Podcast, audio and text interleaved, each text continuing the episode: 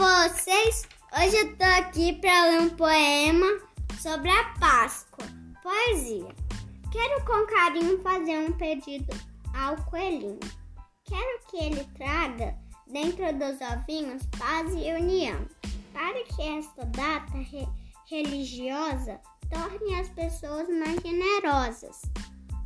Pois chegou a Páscoa, data que tem o seu valor. Vamos lembrar desta data com muito amor.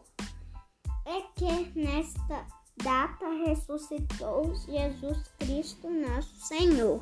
Feliz Páscoa!